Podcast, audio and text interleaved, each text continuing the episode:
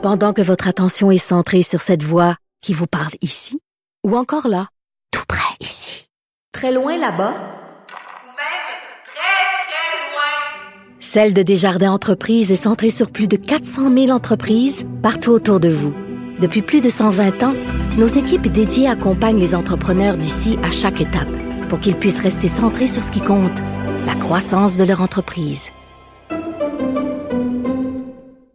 Bonjour tout le monde, bienvenue à l'émission jeudi, deuxième journée du Salon du Livre de Montréal et la raison pour laquelle je vous donne le jour, c'est que c'est le meilleur moment, OK? C'est le meilleur jour pour aller au Salon du Livre si vous voulez éviter les files d'attente et voir vos auteurs préférés. Pour de vrai, là, le jeudi soir, il n'y a pas un chat. OK? Il y a 12 madames puis 12 monsieur qui se promènent parce que tout le monde se dit Ah, on va y aller en fin de semaine, ça va être beaucoup plus le fun. Ben non, ça sera pas plus le fun la fin de semaine parce qu'il va y avoir un orgie de poussettes, d'enfants qui pleurent puis de bébés qui braillent à n'en plus finir. Donc, sérieusement, allez-y. Ce soir, moi, là, euh, cette année, je dois le dire, je ne serai pas au Salon du Livre, j'ai pas de nouveaux livres. Cette année, je vais animer par contre une table ronde demain avec Hugo Meunier, euh, que j'ai reçu ici pour son livre Le Patron, David Boudreau pour son dernier livre et Mathieu Simard aussi, euh, qui sort, que vous aimez beaucoup, qui a écrit une, un livre qui s'appelle Une fille avec pas trop de poussière. Mais je serai pas là au Salon du Livre, je me trouve dans un chalet. Mais le jeudi soir, pour avoir participé à plusieurs kiosques, c'est le fun parce que tu vois des auteurs gigantesques, là. Michel Tremblay. Dany Laferrière, euh, Marie-Sissi Labrèche, euh, plein de vedettes aussi qui écrivent des biographies de vedettes puis des livres de recettes, sont là à leur stand puis sont tout seuls et se tournent les pouces. Donc allez-y, euh, c'est vraiment agréable. Puis en plus de ça, profitez du fait que les auteurs sont pas trop écœurés, sont pas trop fatigués, ils sont pas déshydratés, sont pas allés encore au off party du Salon du Livre de Montréal. Vous savez, à chaque année, un on appelle ça notre party de bureau. C'est le samedi soir, ça se déroule habituellement au Lion d'Or. C'est le party de bureau euh, du monde littéraire québécois. Ça brasse et je vous jure, le lendemain matin au Salon du Livre, les auteurs sont maganés sur un moyen temps, les éditeurs aussi, les distributeurs, ça se passe la ville en dessous de la table et la bouteille d'eau gazeuse. Je vous donne deux, deux recommandations pour le Salon du Livre euh, de Montréal. Tu sais, on a eu des chroniques ici pour dire qu'est-ce qu'on fait pas pendant un spectacle, qu'est-ce qui tombe ses nerfs des gens. Ben, pendant les Salons du Livre, il y a aussi euh, des petites règles d'étiquette. La première, on essaie autant que possible de ne pas euh, demander où sont les toilettes aux auteurs. Il y a des gens qui sont spécialement sur le plancher du Salon du Livre pour donner les indications, pas juste sur les toilettes, le restaurant y ou euh, le kiosque, la courte échelle y ou le vestiaire y est ou il y a des gens là, payés par le Salon du Livre spécialement pour ça. Aussi, on se lave les mains, la gang. Hein? Parce que euh, je sais pas si vous avez vu passer cet article sur le, le, le, nombre de microbes dans le métro de Montréal, mais sachez que le nombre de microbes au Salon du Livre est vraiment proportionnellement, euh, vraiment, là, plus il y a de monde, plus il y a de microbes, et il y a du monde, c'est un moyen temps en fin de semaine au Salon du Livre. Donc, lavez-vous les mains. Et surtout, surtout, surtout, évitez d'arrêter devant le kiosque d'un auteur et de lui poser la question fatidique, pourquoi j'achèterais ton livre? OK? Les auteurs, c'est pas des vendeurs de chars, ils n'ont pas à vous pédler leurs livres. Il y a des libraires qui sont là pour ça à l'intérieur de chaque kiosque. Donc, posez-leur vos questions et profitez-en donc pour aller voir euh, David Quentin, notre libraire euh, en résidence qui va officier euh, au Salon du Livre toute la fin de semaine au kiosque d'Héliotrope et qui sera là aujourd'hui en studio aujourd'hui, mais pas pour nous parler de livres. Non, non, on s'en sert à d'autres fins aujourd'hui. Vous le savez, David Quentin, c'est un grand amateur de vin et il y a eu cet article sur les influenceurs. Donc, ces personnes vedettes des médias sociaux qui influencent les gens, mais avec du vin. Donc, vraiment, c'est une nouvelle façon de parler de vin. Sur Instagram, il y a de plus en plus euh, de vignobles qui ont une page et de plus en plus euh, qui ont des pages aussi. Donc, ça se passe sur Instagram et David va nous parler de ça aujourd'hui.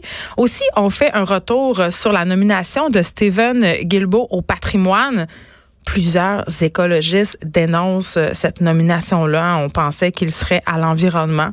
Dominique Champagne, à l'origine du PAC, signe d'ailleurs une lettre incendiaire ce matin dans le Devoir pour dénoncer euh, que Justin Trudeau n'ait pas mis ses culottes en guillemets et ait placé Stephen Guilbeault au patrimoine. Est-ce que Guilbeault a été instrumentalisé par le Parti libéral? Je posais la question hier et c'est le sujet de la chronique de Steve Fortin dans le Journal de Montréal et dans le Journal de Québec aujourd'hui. Il sera avec nous et on va parler euh, de la nomination de Stephen Guilbeault au ministère du patrimoine. Master Bugarici sera là aussi aujourd'hui. On se parle d'écoute. L'art d'écouter euh, quand on est animateur, c'est assez important, mais c'est aussi très, très, très difficile à faire. Euh, Puis c'est pas juste quand on est animateur. Je pense que ça peut être dans toutes les sphères de la vie. Écouter ses toughs, écouter ses enfants, écouter ses collègues de travail, écouter ses amis. Tu sais, moi, une des affaires qu'on me disait le plus souvent quand j'étais petite, c'est Hey, ferme ta soupe et écoute. J'ai encore bien de la misère aujourd'hui. Ironique, me direz-vous? Mais quand même, euh, la tentation de se mettre en valeur, de répliquer, de parler, puis de penser aussi à ce qu'on va dire pour se défendre ou pour prouver son point est souvent grande et notre qualité d'écoute euh, s'en ressent. Aussi, on aura, euh, puisque Salon du Livre, il y a un débat aujourd'hui sur les droits d'auteur. On va avoir Caroline Lacroix. Euh, Caroline Lacroix, qui est la directrice des communications chez Copybec. Copybec, vous connaissez pas ça, mais c'est un service qui, si on veut, collige le nombre de reproductions qu'on fait de nos livres québécois, parce que vous vous savez, euh, on photocopie allègrement nos livres, hein, que ce soit dans les universités, dans les cégeps.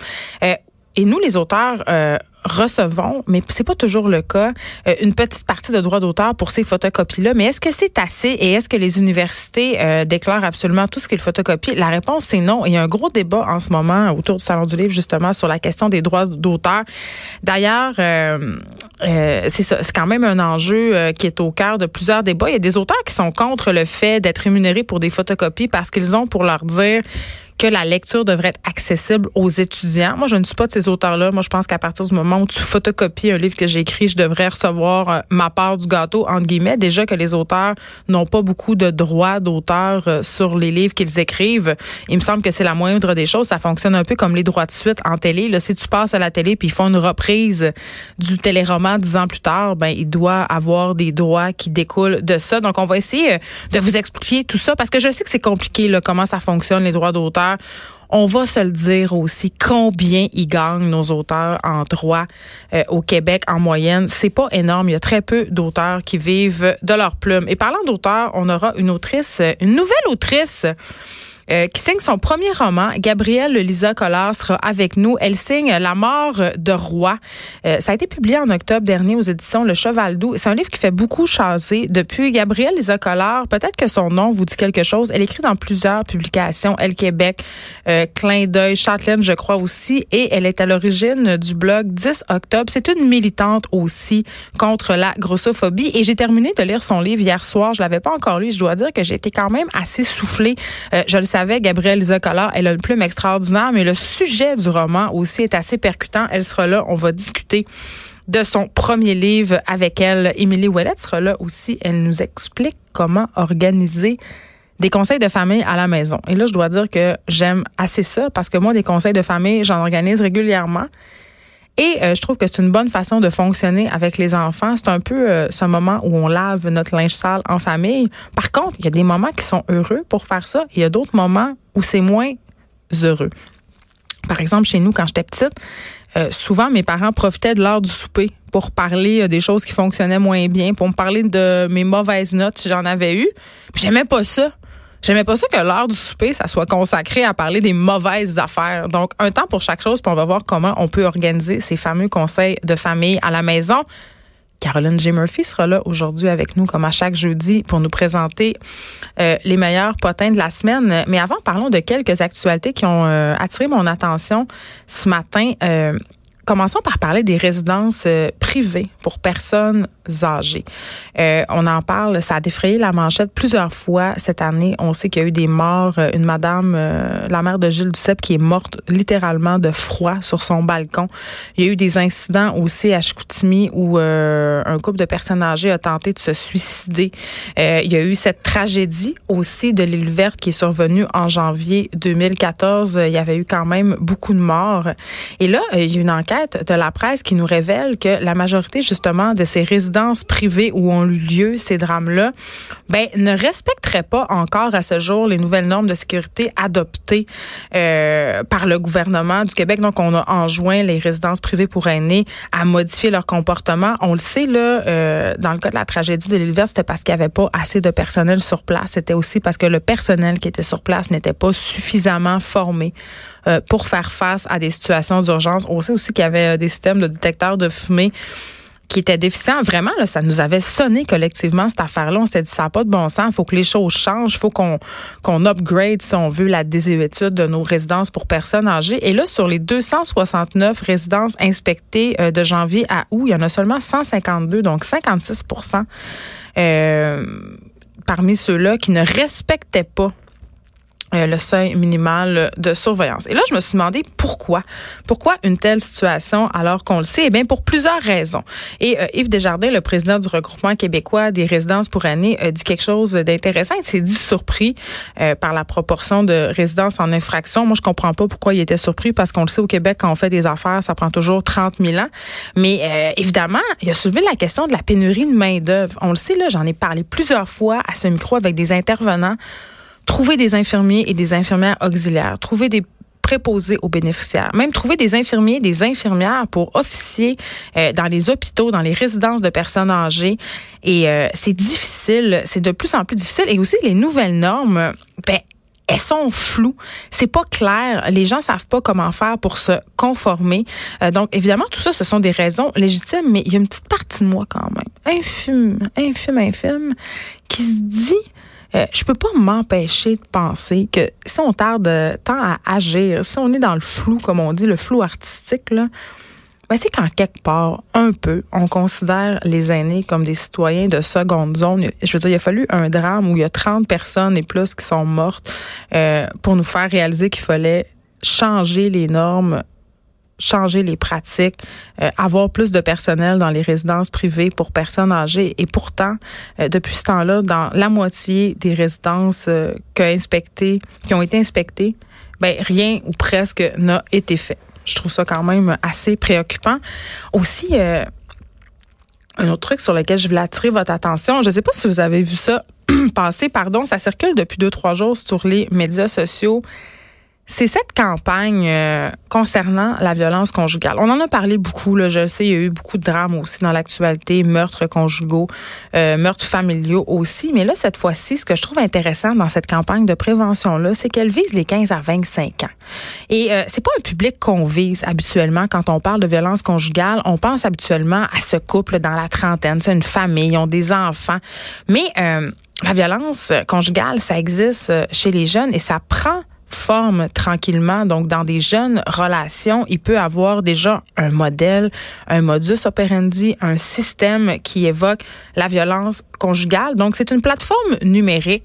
Euh, ça s'appelle c'estpasviolent.com. Allez-y, même si vous avez plus de 25 ans ou moins que 15 ans, ça peut vraiment faire réfléchir. Et là, sur cette plateforme-là qui se veut interactive, on est invité à découvrir euh, que j'appelle les formes les plus pernicieuses de la violence conjugale. Ces formes subtiles, OK? Ça se passe sous la forme de SMS, donc de textos c'est vraiment une plateforme dont vous êtes le héros. Donc, on clique sur un scénario et là, on a une phrase. Euh, par exemple, t'es où? Et là, tu as un choix de réponse. Tu peux répondre euh, A, B ou C et selon ce que tu réponds, la situation, euh, la discussion va prendre une tournure différente. Et à la fin, on nous demande si la conversation était violente ou pas. Et parfois, j'ai, je l'ai essayé là, plusieurs fois, je les ai fait, les scénarios, et parfois je répondais non alors que c'était oui. Et c'est drôle parce qu'on a présenté euh, cette, cette initiative-là dans plusieurs cégeps, et beaucoup de jeunes hésitaient à parler de violence. On parlait de contrôle. On ne voulait pas dire le mot violence, alors que dans plusieurs scénarios, pour vrai, dans les discussions, là, euh, tu as une personne qui veut savoir où l'autre personne est, avec qui elle veut une photo pour prouver qu'elle est bel et bien là. Euh, on exige que la géolocalisation du cellulaire soit activé. Là, ce sont des scénarios quand même qui sont plausibles, qui se passent. Moi, je le sais, j'en ai des amis qui ont la géolocalisation activée sur leur cellulaire parce que leur chum ou leur blonde veut savoir en tout temps où ils se trouvent. Moi, ça me fait capoter. Et non, ce n'est pas du contrôle, ce n'est pas juste du contrôle c'est une dynamique de violence. Non, c'est pas un coup de poing ça gueule, c'est pas non plus un bleu sur l'œil, mais euh, ça participe de toute cette dynamique et ça peut donner lieu à des événements malheureux. Euh, quand cette dynamique-là, elle est rendue au bout. Donc, allez voir ça, c'est vraiment intéressant. Ça s'appelle euh, c'est pas violent.com. Essayez-le. Puis si vous avez pour vrai des adolescentes et des adolescents, parce que les gars doivent faire partie aussi de cette discussion-là pour deux raisons. La première, il faut montrer à nos gars les bonnes façons d'agir et les moins bonnes façons d'agir, mais aussi, il faut le souligner, les gars peuvent aussi être victimes de violence. Dans le cas de violence psychologique, on le sait, euh, les dernières statistiques nous démontrent que c'est 50-50. Donc, il y a vraiment beaucoup d'hommes qui sont victimes de violence psychologique de la part de leur conjoint ou de leur conjointe. Et une initiative comme c'est pas violent.com peut euh, permettre, si on veut, de mettre le doigt sur cette réalité-là qui est souvent encore malheureusement tabou. Donc, allez voir ça, c'est vraiment intéressant, c'est vraiment très bien fait, c'est pas violent.com.